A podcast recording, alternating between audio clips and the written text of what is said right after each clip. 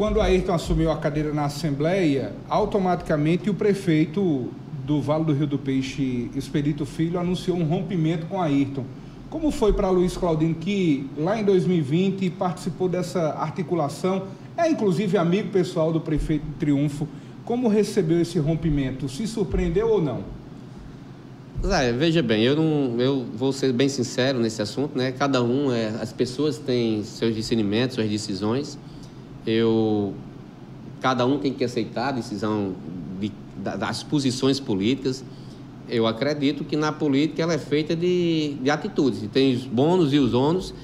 Então, eu acredito que a atitude de Expedito e de Ayrton também, dessa questão do rompimento, então, é uma questão que o tempo dirá, aonde estará a razão eu não quero assim intervir muito porque é, o meu âmbito político é São João do Rio do Peixe. Eu não tenho nenhum outro interesse político, não tenho é, uma visão de expandir, de expandir minha questão política.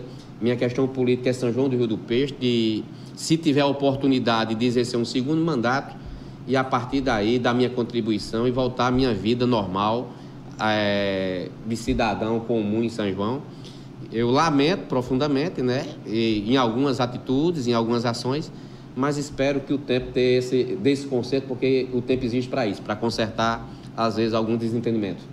O senhor se decepcionou com essa postura?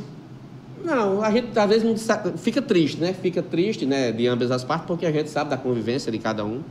Mas a gente vamos. É, é uma coisa muito prematura ainda, vamos deixar o tempo passar um pouco para a gente ter uma definição mais e uma opinião mais concreta do, das ações e, e dos fatos que aconteceram.